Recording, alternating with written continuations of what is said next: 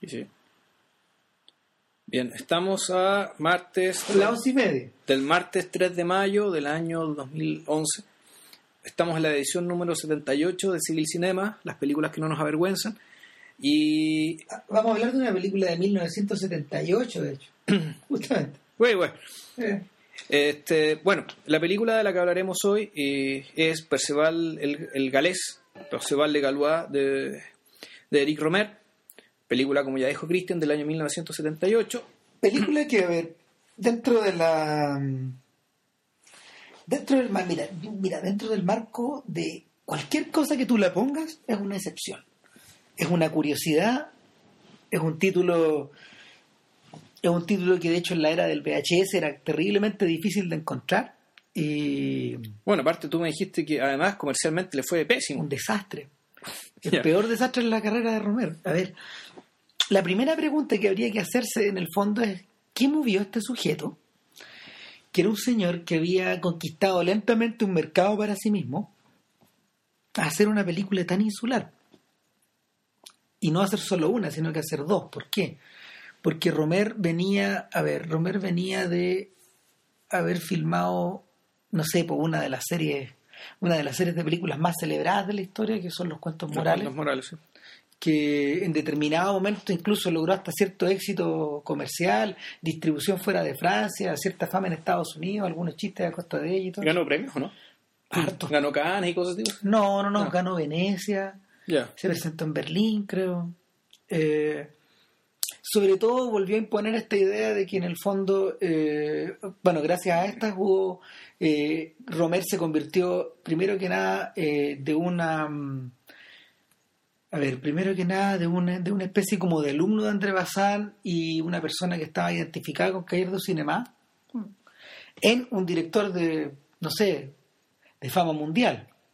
Un personaje que podía que podía estar como a la par de un Truffaut o de un Chabrol o de un Godard y, y sin embargo después de terminar esta serie a Romer le pasó lo que lo que mucha gente de la, de la nueva ola que quedó sin pega en el fondo. Eh, no había manera como de conseguir financiamiento para ciertas cosas y, y donde consiguió financiamiento fue para cosas muy muy personales. Eh, una de ellas fue la Marquesa de O que era una adaptación de Heinrich von Kleist y de un cuento filmada en alemán Con Bruno Ganz como protagonista eh, y filmada con toda la tradición del, del Sturm und Drang alemán, es decir, eh, basándose, basándose en cuadros como de Caspar David Friedrich y ese tipo de cosas. eh.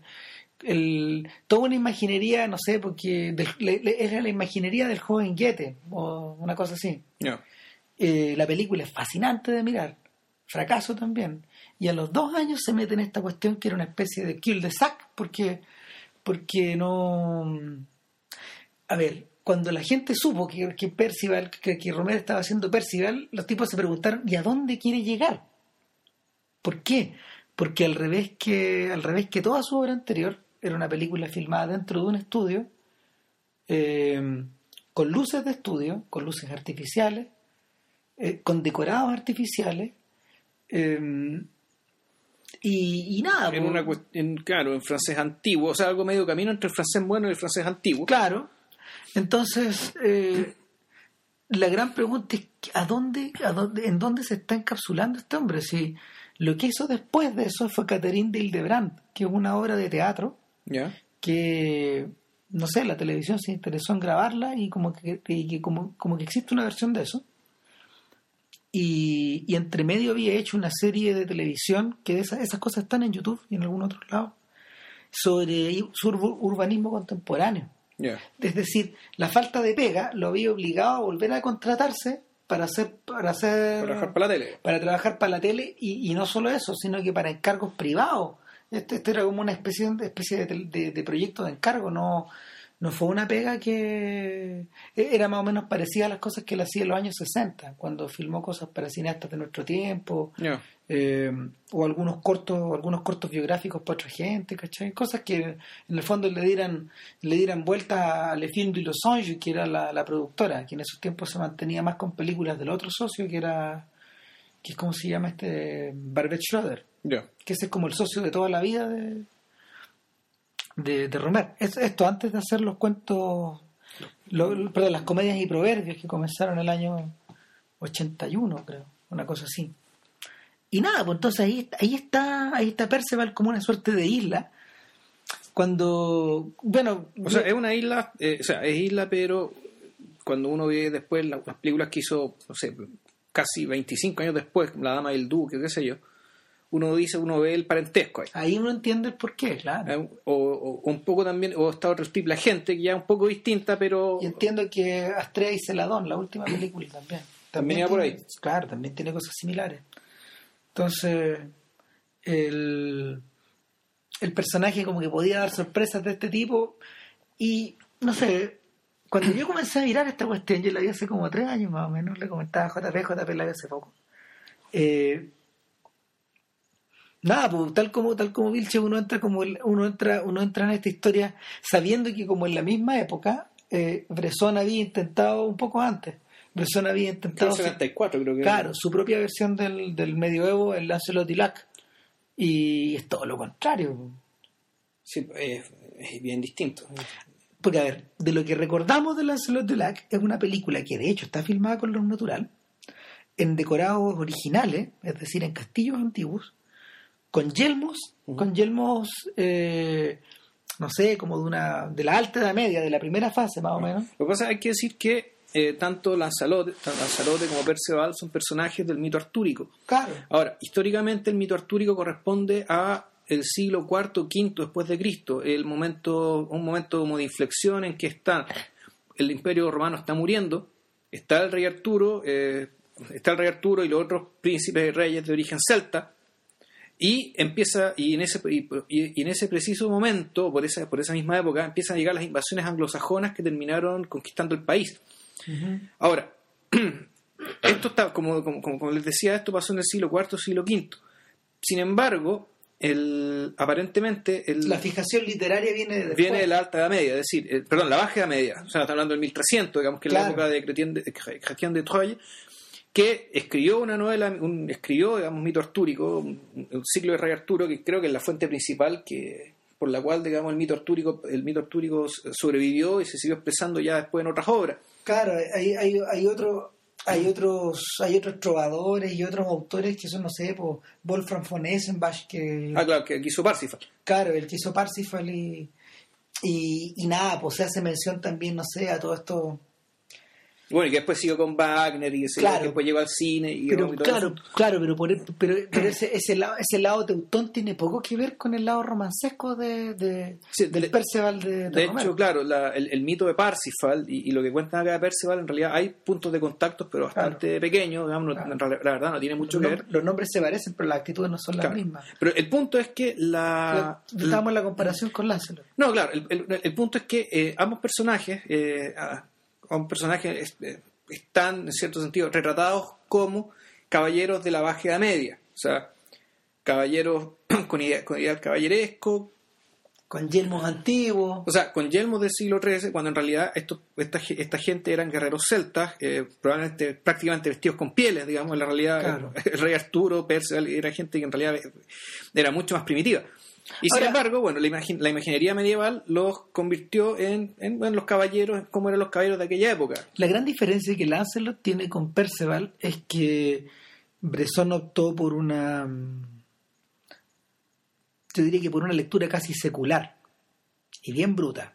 Es decir, la luz está dirigida de una manera poco agradable a la vista, por decirlo de alguna forma, si uno, por ejemplo, la compara con la versión ortodoxa de, de John Burman, Claro. unos pocos años después, Excalibur, eh, que en el fondo es como la mm, yo no sé, pues una especie de representación casi casi prerrafaelista de los y, e hiperrealista de los de estos caballeros. O sea, yo, yo, la, yo le diría más, más en la línea de... O sea, yo, me- Casi la línea teutona, dirías tú. No, no, estaba pensando que eh, la representación medieval que, que- que se ha hecho en medioevo, en el cine del siglo XX, hasta no hace mucho, eh, era básicamente lo que se mostraba, no sé, pues, en, en, en, en Ivanhoe, ¿cachai? Claro. con Robert Taylor, que era todo muy colorido, muy bonito, Eh, eh, muy, muy romantizado. Provenían provenían de esa imaginación prerrafaelista, pues de donde de donde viene prerrafaelita, perdón, donde, de donde viene el príncipe valiente de Hal Foster, este dibujante, que Claro. está, está sacada directamente de ahí. Claro, y que, y claro, el- en la cual la Edad Media básicamente le quitan todo lo feo que tenía, digamos. Claro, esto es siglo XIX en el fondo. Claro. Claro, y, y uno podría incluso pensar que la, la creación de la Tierra Media de Tolkien, es decir, el, el mundo de fantasía medieval, también es, bien, es bien deudor de esta mirada romántica, digamos, de la Edad Media, sin peste, sin caque caballo, sin, Sin enfermedad, sin, sin- sin gente desdentada, sin digamos, muerte en la juventud. Sin mortalidad infantil, exactamente, sin la- bueno, y sin la, la, la o sea, con la brutalidad y la violencia de la media, pero con, pero, pero con algún sentido, eh, por Claro. decirlo de alguna manera. En un realidad, poco a el- ese mundo a ese mundo se refiere Lancelot yo me acuerdo del final del, del final de la película con unas matanzas con unas matanzas bien des- desquiciadas y, y no sé de, de alguna forma también me hace recordar a hay algo de genocidio y hay algo de hay algo de de, de, de matanza de estase no sé, yo lo que recuerdo de Lancelot es muy violenta. Yo recuerdo yo, yo, yo recuerdo muy poco y lo que recuerdo en realidad es un estado de ánimo que en realidad era muy moderno. Yo el- el- los personajes de Lancelot en realidad tenían er- eran o sea la, la forma de comunicarse y de compartir el espacio podía ser más no sé de como de personajes tal, tal vez de Dostoyevsky o incluso personajes contemporáneos que de personajes medievales. Era la impresión que la impresión que me dio es una especie de lectura del siglo XX una especie de lectura una especie de lectura post-existencialista Sí, Casi, eso era. Y, la actitud y el tono que había ahí era, era exactamente eso que dices tú, era existencialismo y post-existencialismo. En ese sentido, lo que hace Romer es algo radicalmente distinto. es volver, es volver atrás de una forma, pero tan descarada, tan descarada como, a ver, estoy tratando de pensar en algún ejemplo similar eh, y no, no, fíjate que no logro devolverme. A ver, no sé, mira, el... Es que si, si, si yo, si, yo, si yo tuviera que, por ejemplo, recurrir a, recurrir algún ejemplo parecido, eh, habría que, no sé, habría que caer en películas que nos avergonzan un poco como, como la mm, como el tremendo esfuerzo de Scorsese en Pandillas de Nueva York. Así es, ¿estás pensando? No, ¿saben qué estaba pensando yo? Eh, yo estaba pensando en, en algo que es parecido, pero que, que, eh, es un esfuerzo que es parecido en términos que también funciona en galpón, en un galpón, que en un lugar cerrado. Igual que la de Scorsese, que también es un lugar cerrado, que es un galpón en el fondo que está construido de esa forma y que, que tiene un guiñol medio extraño que... que... Pero es un espacio tan grande hay cosas que están filmadas a la luz, digamos, se nota. En cambio, estoy pensando en Dogville, por ejemplo. Ah, perfecto. Sí. Que, que Dogville lo que hace es también, es reproducirte la época de la depresión, pero Pero con elementos ultra estilizados. al- alimentos ultra, ultra casi anulados, por decirlo de alguna manera, que en realidad lo que, lo, lo que, lo que queda de la recesión es, es, por ejemplo, el dibujo de tiza, digamos, ¿cachai? es cierta estética en el dibujo de tiza, en las letras, las tipografías, bueno, en la ropa de la gente. Sí, sí, porque el resto de las casas está todo evocado nomás. Está todo evocado, todo es, todo, todo está dejado a la imaginación y confiando ya en la educación visual que todos hemos tenido, tanto en películas. Claro, ahora, en e- en el caso de Perceval, esto, esto se traduce en la creación de, como bien dijo Vilches, de, de, de gobelinos en tres dimensiones. Claro, a ver, la- lo que pasa es que la- cuando uno ve la película, uno se encuentra con decisiones bien radicales de, de entrada. Primero los árboles, por ejemplo, que son como unas que parecen efectivamente, parecen nueces. Parecen unas una forma- nueces que provienen del, del suelo y tienen una forma metálica. Tienen ahí, claro, están, están, tienen- hay un tallo y las hojas se abren y después se cierran formando como si fueran nueces, como si fuera una pelota. De hecho, eh, eh, son el elemento visual, es un elemento visual tan atractivo que se han transformado con el correr del tiempo en el elemento identificador de este estilo de, de Perceval. Ya. Están presentes en todas las fotografías, de hecho, que se difundieron en la época. La gente cuando se acuerda de Perceval se acuerda de los Claro. árboles. Claro, entonces, bueno, naturalmente la película no pretende ser realista. digamos, no-. En los castillos, por ejemplo, son claramente son de cartón, digamos, No, pintados pues, de color dorado. Son de cartulina en O algunos cartulina, casos. sí, claro. Y son los puros frontis cuando están en relación con el con el espacio, con el aire libre, por decirlo. Y en su interior siempre están representados de una manera frontal. Claro. Claro. Entonces, y entonces, y además los colores son colores puros, ¿sí? a veces rojo, amarillo, dorado. Colores azul. muy presentes en cualquier pintura medieval. O sea, colores de gobelino, colores heráldicos. Pues, Sí. por, por- por decirlo así, digamos. Entonces, lo, lo que lo, que- lo que está haciendo... eh, Sin embargo, la ilusión no es total. Hay caballos y hay seres humanos. Claro. Es decir, el, En ese sentido es como un cuadro vivo, gobelinos vivos. claro, que se van moviendo en ciertas direcciones, los movimientos por lo general, a ver, los movimientos por lo general son, son, eh, son longitudinales, van de izquierda a derecha, de derecha a izquierda, casi muy pocas veces van hacia el frente o hacia atrás. Exactamente. Y mucho plano frontal. Claro, hay planos frontales, la gente suele estar de frente o de lado, tal como en estas pinturas de, de esa época, en las iluminaciones o en los trabajos de algunos maestros de, de algunos maestros eclesiásticos. Eh, también hay un trabajo súper cuidado en la elección de los rostros. Y yo diría que existen dos tipos de, o casi tres tipos de personajes o tres tipos de miembros de elenco. Por un lado están los protagonistas, que son, eh, no sé, pues son Perceval y los caballeros con los cuales él se va encontrando, las doncellas. Por otro lado, está la está, está lo que uno podría llamar el coro, Claro. que son eh, una serie de actores que se Que van repitiendo. Actores y músicos. Claro. Eh, ya vamos a explicar qué, tiene, qué papel tiene la música acá. Y en último lugar, yo diría que están las apariciones, algo que me gustaría catalogarlo así. Es decir, personajes que personajes que no son ni de aquí ni de allá, que no están exactamente, a ver, que no están exactamente representados de una manera, algunos no están representados de una forma medieval, por ejemplo, la bruja. La bruja. Eh, hay otros por- hay otros que están representados casi como arquetipos, como, como el tío ermitaño de Perceval del final. sí. Eh, hay otros como el rey pescador que son aludidos. Entonces, no son exactamente personajes en sí, yo creo que encarnan más cosas, son símbolos de cosas, Ya. o personajes simbólicos. Entonces, estos tres personajes, estos tres niveles de personajes van interactuando en esta película eh, en solución de continuidad permanentemente. Ahora, bueno, ¿de qué se trata la película, digamos? ¿De cuál, cuál es la historia de Perceval? A ver, Perceval es un, es un joven que está, en cierto sentido, recluido en su castillo y en sus tierras por su madre, porque él tenía un padre y un hermano que eran caballeros y que murieron, y murieron luchando.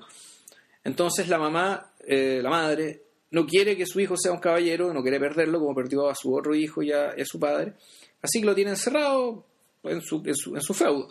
Sucede que Perceval un buen día se encuentra con caballeros y, eh, por decirlo de alguna manera, el gen, la sangre, digamos, lo llama a convertirse él mismo en caballero. Y se manda a cambiar, ¿no? Eh, le saca a su madre la confesión de todo lo que había pasado y él decide que no, él quiere ser caballero y empieza sus andanzas. Entonces, la primera parte se trata de cómo Perceval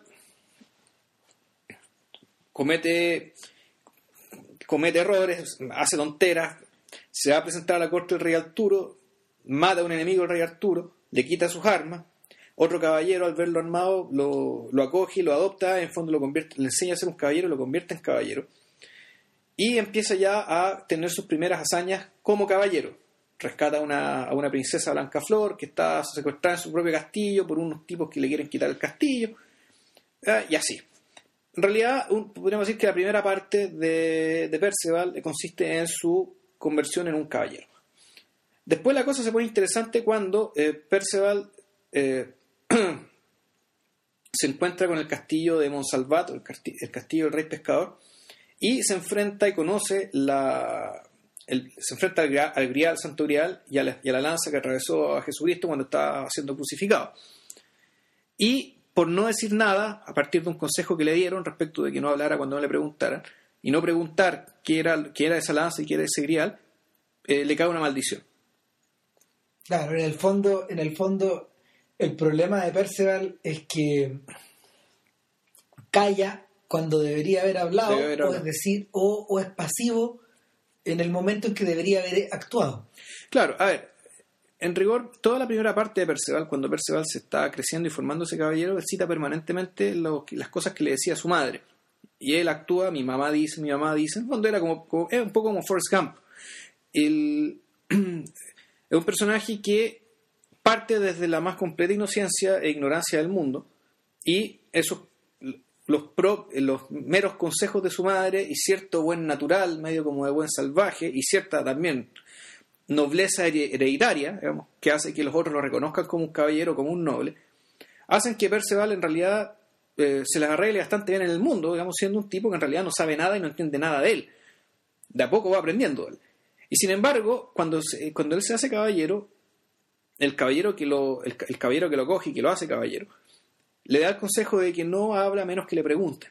Entonces, cuando tiempo después se encuentra con se encuentra, se encuentra con el grial y se encuentra con la lanza, él cree estar actuando prudentemente en virtud del consejo que le dieron, pero en realidad está pagando caro su ignorancia real del mundo, digamos, y Finalmente, ¿será, será que a, a Perceval le pasa que, que en la medida que se tiene que desenvolver en el mundo de la acción, él puede reaccionar y puede más o menos instintivamente irse de un lado para otro, pero una vez que el mundo se le empieza a poner más opaco, eh, opaco incluso en el sentido medieval, especular de la palabra, eh, eh, empieza a ser incapaz de leer los signos o algunos signos que van que van quedando por el camino. De hecho, queda embelesado por algunos otros también. Sí, a ver, el, lo, que, lo que parece, lo, lo que la impresión que uno tiene es que simplemente el, personaje da su juventud y su inocencia natural y, esa forma de conocer el mundo mediado por los consejos de otros, o sea, primero su madre y después este caballero que lo, que lo nombró, eh, hace que sea un personaje en realidad carente de lo que nosotros podríamos llamar prudencia, que es precisamente la capacidad de desenvolverse en el mundo opaco, en el mundo complejo. Es, la, es el saber práctico que hace que tú entiendas cuál es la mejor forma de proceder eh, por el mero hecho de estar ahí y por el mero hecho de haber pasado por situaciones parecidas antes. Entonces, claramente Perceval no tiene eso. No, eh, no, lo- no, Se desenvuelve, de hecho, en algunos momentos como si nunca lo hubiera percibido.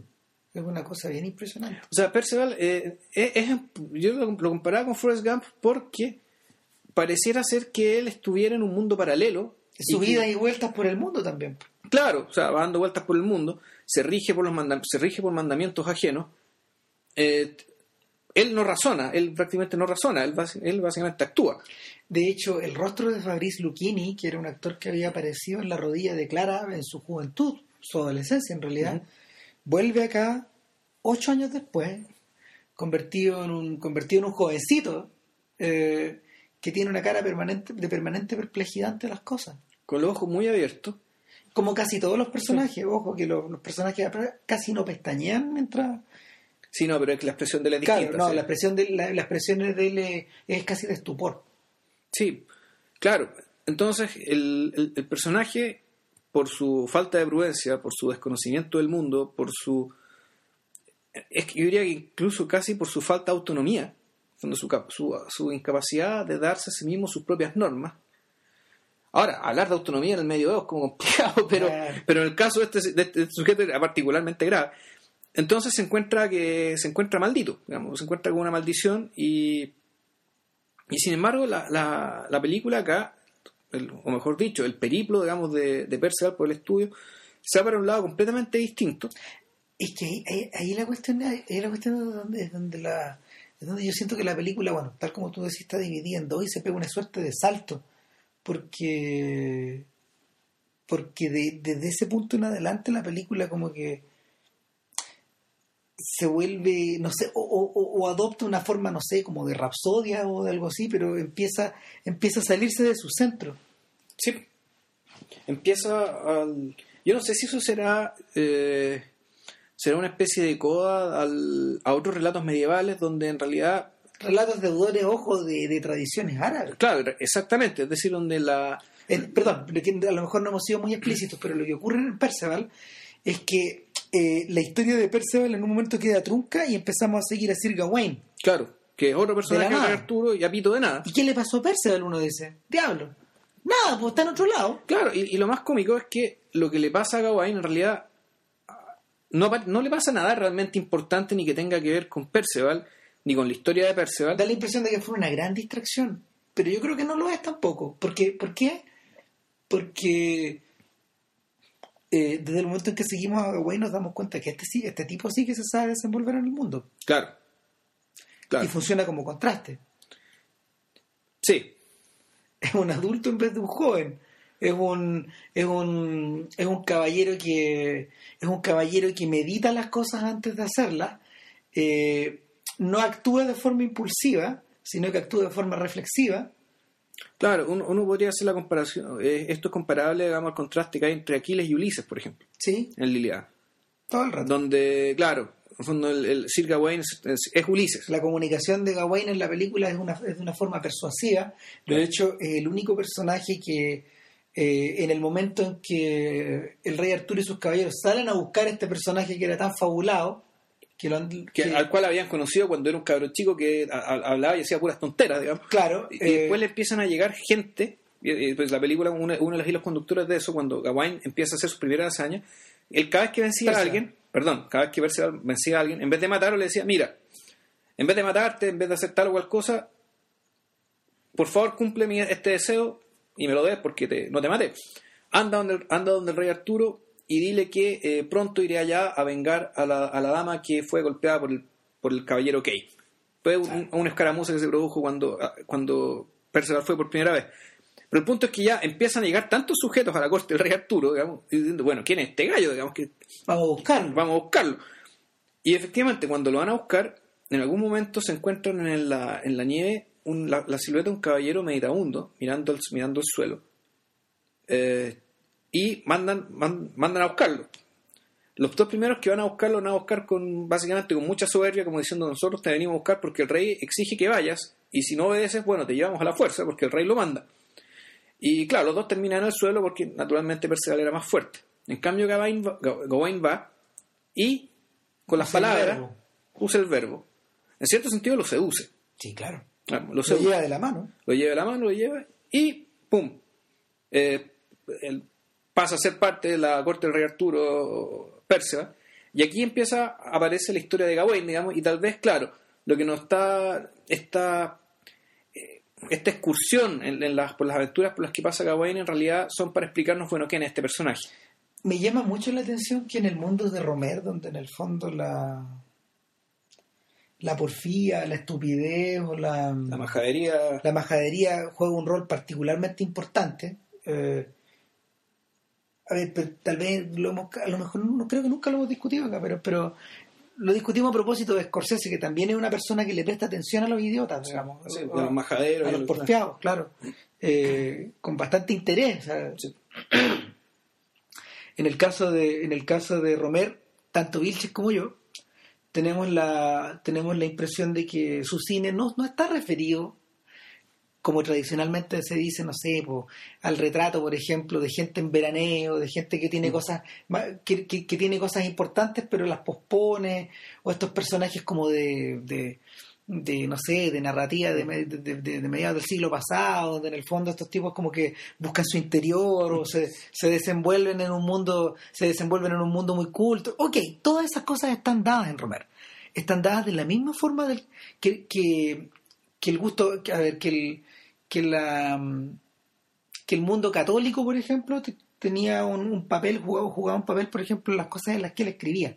Ya. ¿cachai? Eh, y también, y también, por ejemplo, la cierto gusto por la pedagogía o gusto por, por, por esta cosa como de, de ejemplificar, de ejemplificar conducta. Eso también está presente en el cine de él. Sin embargo, sin embargo, en este caso yo creo que yo creo que, que Romer sube como el nivel de abstracción. Y, y nada, pues. bueno, volviendo al tema de los idiotas, en general nosotros solemos creer que las películas de Romer están muy centradas en esas personas y, con- y- y con, un esfuerzo consciente. Sí, a ver, lo, lo que pasa es que en general yo lo que uno ve las películas de Romero es que es algo bien católico, en el fondo que es la que es la aparición del milagro. Claro. Es decir, la, la aparición del milagro, la irrupción de la, la irrupción de la divinidad para establecer el equilibrio. Ahora, eso no pasa, no es lo que pasa exactamente en las películas de Romero, no pasa en milagro. No. Pero sí lo que ocurre es que eh, él suele eh, generar una trama y un entorno donde la- estos personajes, o estúpidos, o majaderos, o más, más que idiotas, eh, lo que arman en realidad, uno podría decir, es un entorno de trivialidad.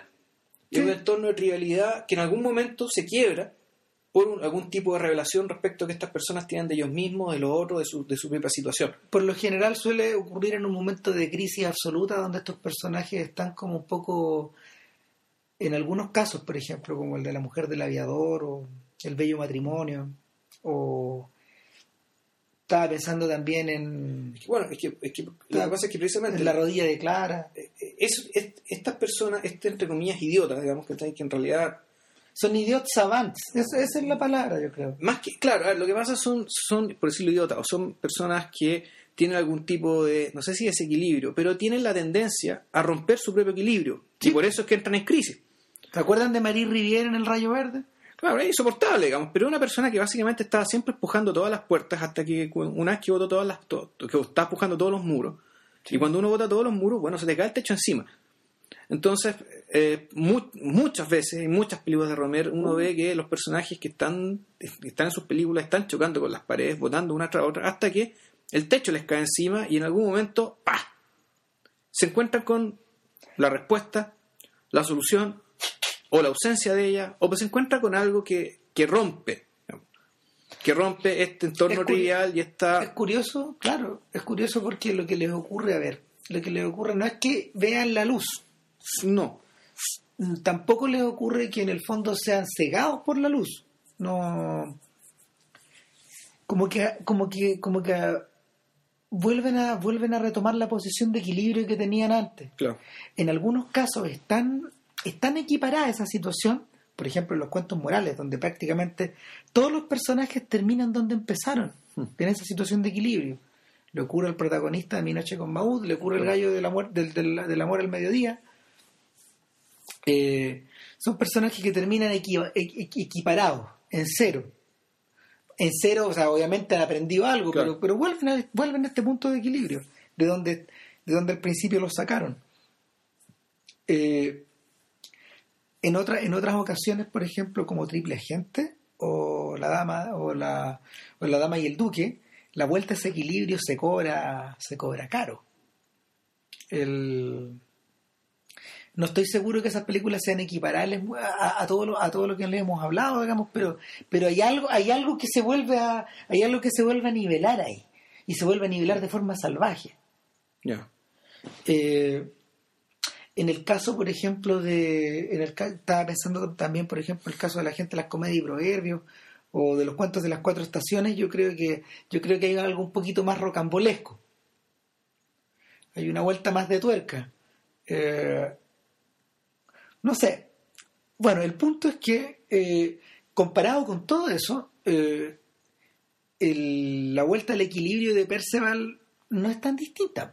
No, O sea, la, la, la diferencia es que lo que pareciera, por ejemplo, ser eh, el momento definitorio en, las, en, las- en estas películas de caballeros, por ejemplo, cuando, no sé, los tipos presencian la, pre- presencian la aparición de la magia o del grial o de lo oculto en las historias, acá ocurre, acá ocurre un, eh, casi en la mitad del filme y casi como un dato de la causa.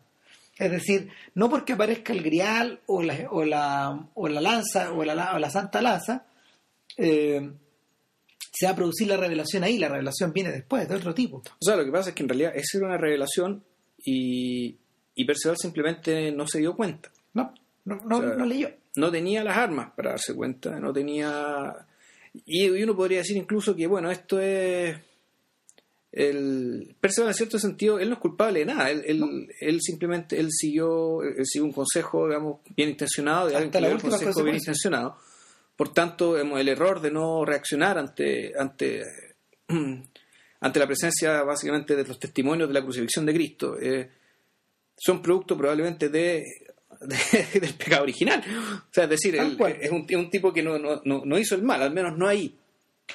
Hay, hay algo sí que me llama la atención, que una vez que la historia se, se va, se pone bien secular y se va por el lado de Gawain, porque en el fondo es casi un episodio de pícaro, casi un episodio picaresco lo que le ocurre, dentro como del marco de las historias caballerescas, por cierto. O sea, pero se genera, se genera como una gran comedia de equivocaciones. Claro. o algo o, o algo o algo azaroso termina siendo casi trágico Eh, pero en ese en esa elipsis después vemos emerger a un, un Perceval perdido Que pasaron, claro, que pasaron cinco otoños y cinco inviernos. Donde el tipo no pensó en Dios no pensó en causa Donde- no pensó en misión nada Como que, como que, como que este tipo se, se vació. Sí. Entonces fue lo que pasó fue como que se vació y se convirtió en un autómata. Que andaba haciendo las cosas que hacían los caballeros, pero por las razones equivocadas. En realidad por ninguna. Por la mera inercia. Claro, ¿será, será eso, por ejemplo, lo que, lo que pone en relación a, a Perceval con el rey Arturo del principio? El rey Arturo en esta película es bien interesante.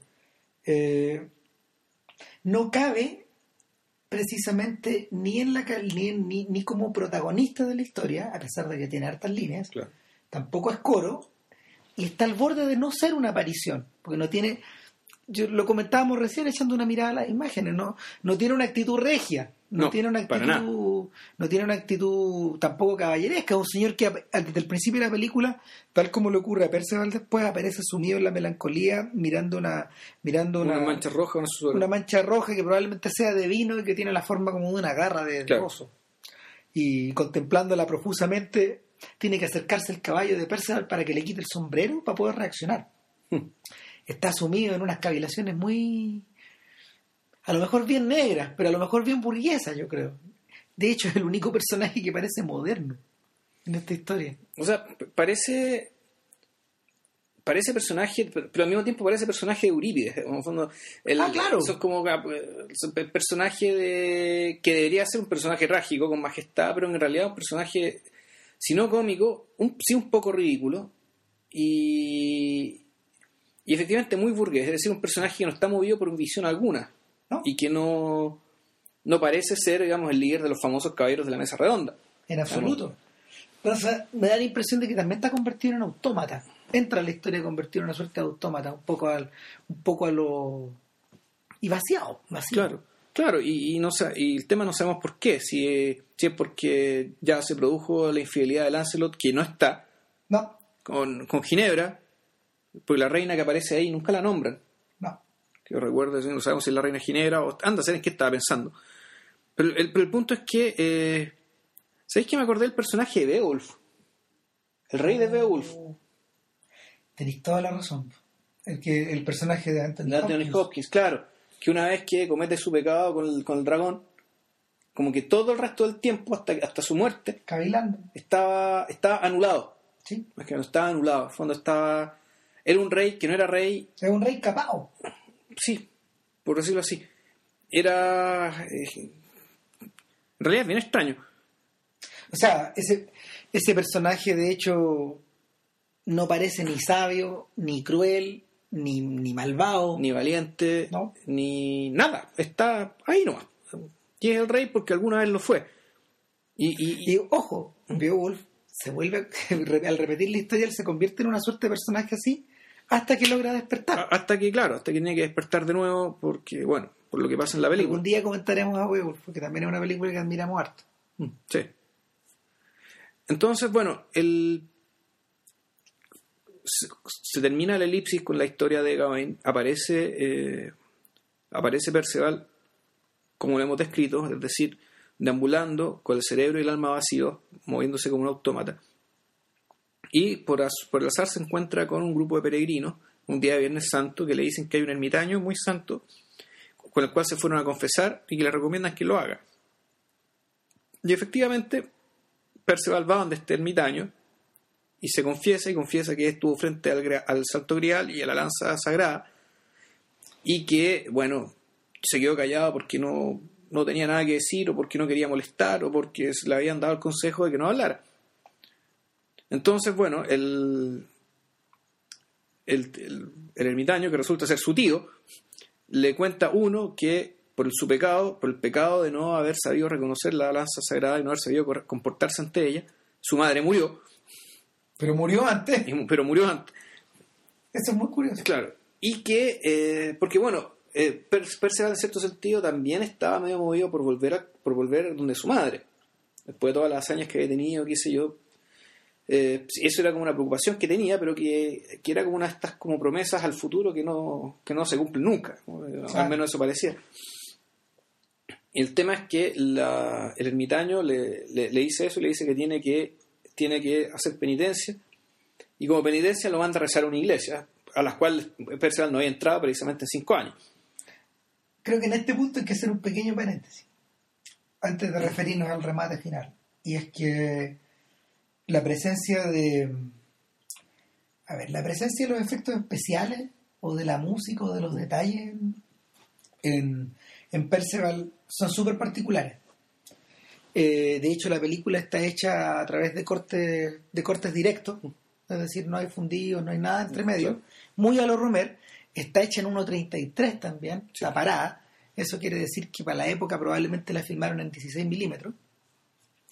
Eh, y los efectos especiales son todos casi a lo Méliès. Son como apariciones y desapariciones. Entre medio un dibujo animado. Claro, efectos muy teatrales, por ejemplo, como el de la lanza o el del grial, que está como iluminado, pero tiene por dentro por una ampolleta y tiene, tiene pintura como dorada, etcétera. El castillo que desaparece. Claro, que es muy bonito el efecto. Y es un efecto. Es un efecto de Méliès, sí, es un sí. efecto de desvanecimiento nomás. Claro. Pero por otro lado, es una película que, pese a, pese a toda esta, esta suerte como de atmósfera casi, casi de cine semi-inocente, eh, es súper jugada, ya que está hecha con sonido directo adentro de estos lugares, y al mismo tiempo la música va interpretada en la medida que los personajes van moviéndose. Claro, o lo que, lo que pasa es que En el, vivo. El, el relato, el relato perfectamente podría ser como lo que, lo que cantaron, lo cantaría un jugular, digamos. O sea, es como Claro. si un jugular con una banda de músicos se pusieran a cantar la historia de Perceval en una taberna. Entonces, están estos músicos que hacen las veces de coro también. Claro, en distintos momentos y en distintas partes. Y la, entonces la, muchas veces, muchas escenas son contadas a través de la música. Y ojo que muchas de las muchas de las escenas en muchas de las escenas los personajes que tienen parlamentos se refieren a sí mismos como casi contándose Exactamente. a sí mismos en tercera persona es decir adoptando el, el- adoptando el texto mismo del, del juglar o del narrador o de Cretien de Troy Claro, es como si es como si un personaje de cómic eh, estuviera leyendo lo que dice en su, Su lo que, propio lo- Entonces, y yo dije, perdón, y, y el, y el Le o sea, el joven el, dijo, tu, tu, tu, tu, y así. Entonces, con una, vez, esos- con una- esos datos- una vez dicho esto eh, con, con- con esos datos de, de esa forma de contar eh, Romer se encamina hacia el final claro.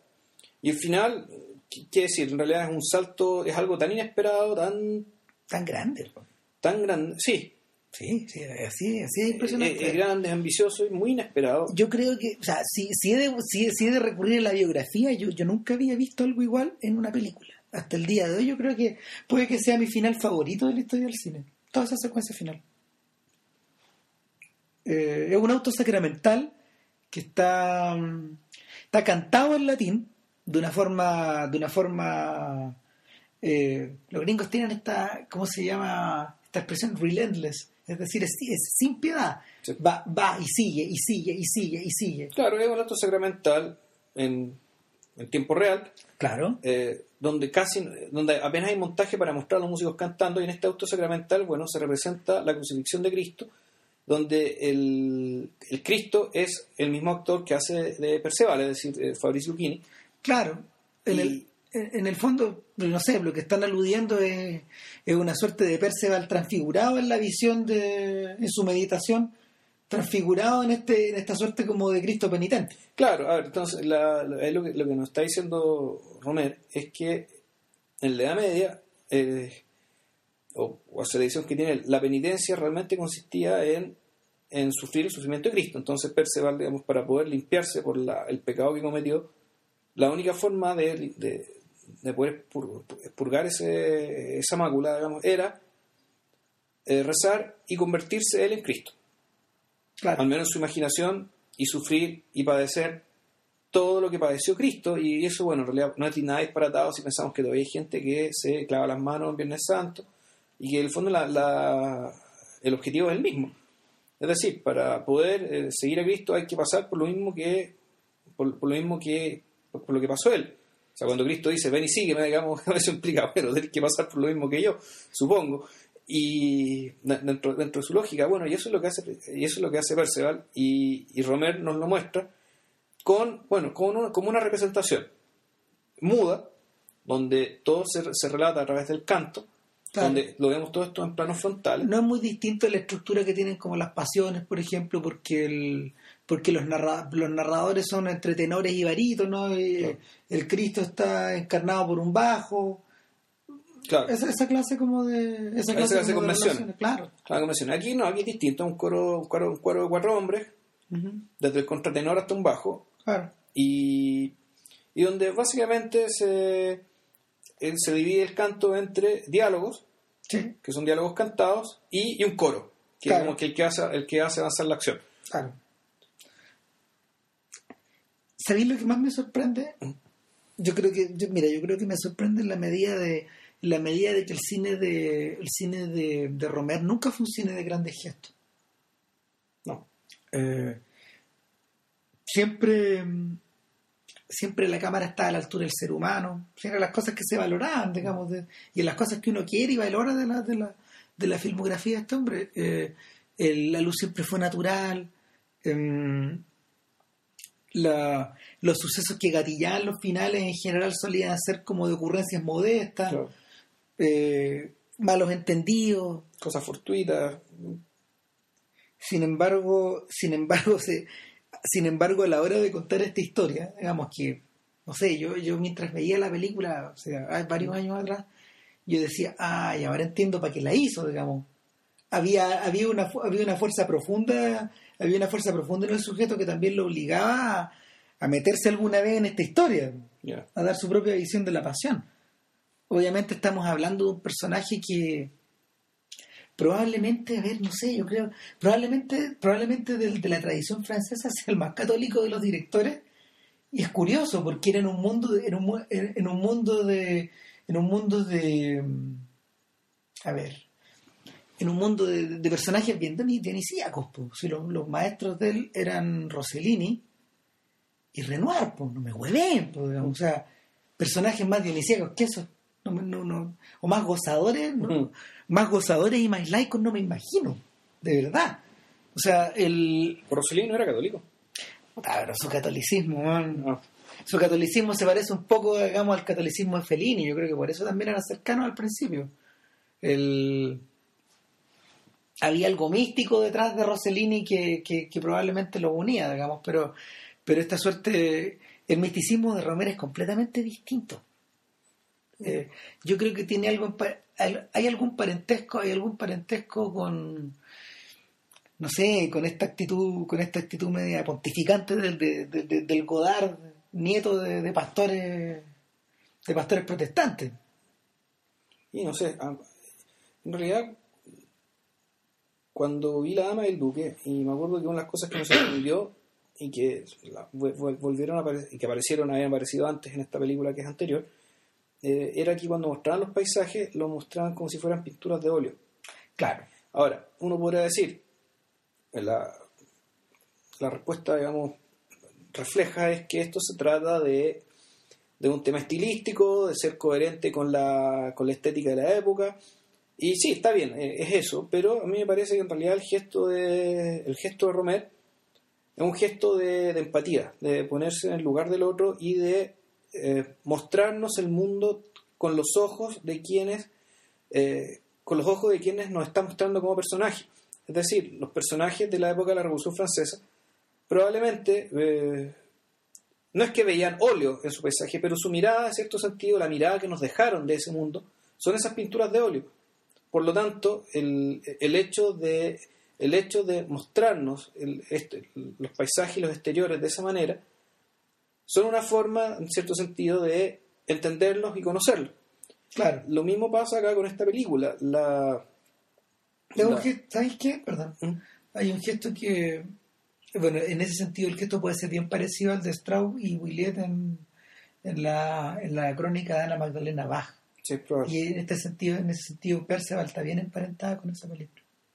Con ese bueno, y con, con, bueno, casi todas las de casi todas las de ellos en realidad. Claro. O sea, que ya, ya hablaremos de ellos también. El, el, el punto es que, claro, en Perceval, que ¿cómo nos muestra la película? Nos muestra la película tratando de reproducir un gobelino. ¿Por qué? Porque el gobelino fue el testimonio que la gente de esa época Dejó. dejó respecto de cómo veían el mundo, cómo veían eh, los castillos, cómo veían la naturaleza, cómo veían a las personas. Entonces, el, no me extraña en absoluto que en su intento de empatizar con las personas, Romer en realidad no nos ahorre nada y no nos haga la elipsis típica de mostrarnos a los personajes eh, más inteligentes o más cultos o más interesantes de lo que en realidad solemos ser las personas en la vida real. ¿Por qué? Porque, bueno, en, la, en la creación artística suele haber un sesgo, el sesgo de que quien escribe ya es un personaje raro. Por tanto, cuando, ya sea que escriba películas, escriba novelas, por lo tanto, es un personaje raro que tiene una vida interior más compleja, qué sé yo, y que por tanto los personajes y la forma de mirar el mundo va a ser de alguien que supuestamente es más inteligente, tiene una vida interior más compleja y nos vamos con... y claro, y que en cierto sentido están y ya establecía la distancia. Establecía una distancia respecto al resto de las personas. Entonces, en cambio, Romer lo que hace, creo yo, es tratar de, bueno, ponerse en el lugar del otro, acercarse al otro, mirar con los ojos del otro, con todo lo que tiene, digamos, y, buena parte de lo que tiene es la estupidez, la majadería, la, un poco la psicosis, la manía y la tentación permanente a, a, desbalancearse. Claro, ahora, no sé, uno suele encontrarse, por ejemplo, en... Bueno, perdón, y el gesto extremo, digamos, de, de esta empatía, bueno, es la empatía de un fiel que quiere ponerse en lugar de Jesucristo. Ah, y por eso es que digamos, todo este exorro tenía que ver un poco con que en realidad lo que, lo que encontré como, como obra común en, las películas de Romer es, es eso. Es, ese gesto, digamos, el, ponerse realmente en el lugar del, en el lugar del otro, en cómo el, el, otro ve el mundo y las cosas que le pasan en el mundo ahora. Claro, es bien notorio, es bien notorio, por ejemplo, cuando uno lo contrasta con, con las películas de sus amigos, o de sus pseudo amigos, de sus colegas, como Truffaut, como Godard, como o como Chabrol, por ejemplo. Eh, no sé si Rivet, Rivet es una cosa muy rara. O sea, Rivet está un poco aparte. Pero, pero el, estos otros tipos sí cayeron en la, en, la, estética del gran efecto. De una forma o de otra, de, de, distintas maneras cada uno. O sea, mal que mal, mal que mal, eh, ellos bien hijos de la época, bien hijos de los 60. En ese sentido, eh, en ese sentido, si uno puede entender, por ejemplo, por qué, por qué Romer es tan renuariano y roseliniano. Porque, porque, ese, porque ese cine en general tiende a ser de una, tiende a mirar, la, tiende a, mirar a, las personas al nivel de la visión. No las idealiza ni, la, ni las basurea. Claro. Mm. Nada, no. Ya es tarde, así que. Eh, Vean Perceval. Vean Perceval, bájensela. En no sé cuántas veces menos en la tela de lo que la gente dice que en general. Y... En realidad es muy entretenida. Sí, no sé, en realidad es, bien entretenida si es que uno se, se acostumbra a lo que te están mostrando y te da lo que te están mostrando que realmente es bien único, bien singular. No, hay muchas películas como esa. Y dentro del, del, mundo romeriano, uno de los pocos lugares donde gran parte de sus actores, de los actores que usó antes y los actores que usó después se dan cita. Es el, único momento donde, donde cohabitan tantos de ellos juntos. Ah, bueno, para los, para los fieles de Romero, digamos, buen dato. Bueno, para la próxima semana ya tenemos decidido qué película vamos a hablar. Sí, nos vamos a Hong Kong. Eh, a un gran gesto. eh, no sé si tanto. Eh, eh, no, no sé si tanto. Vamos a. Por primera vez vamos a hablar de Gun Car pero vamos a hablar de una película que no es tan conocida. Sí, pero que nos gusta mucho. Y que, no, que nos gusta mucho, la acaba de ver y realmente me sigue gustando mucho. Que es Fallen Angels, una película de 1995. Eh, eso pues. Si solo filmara así ahora el hombre. ya. Chao, que estén bien. Cuídense.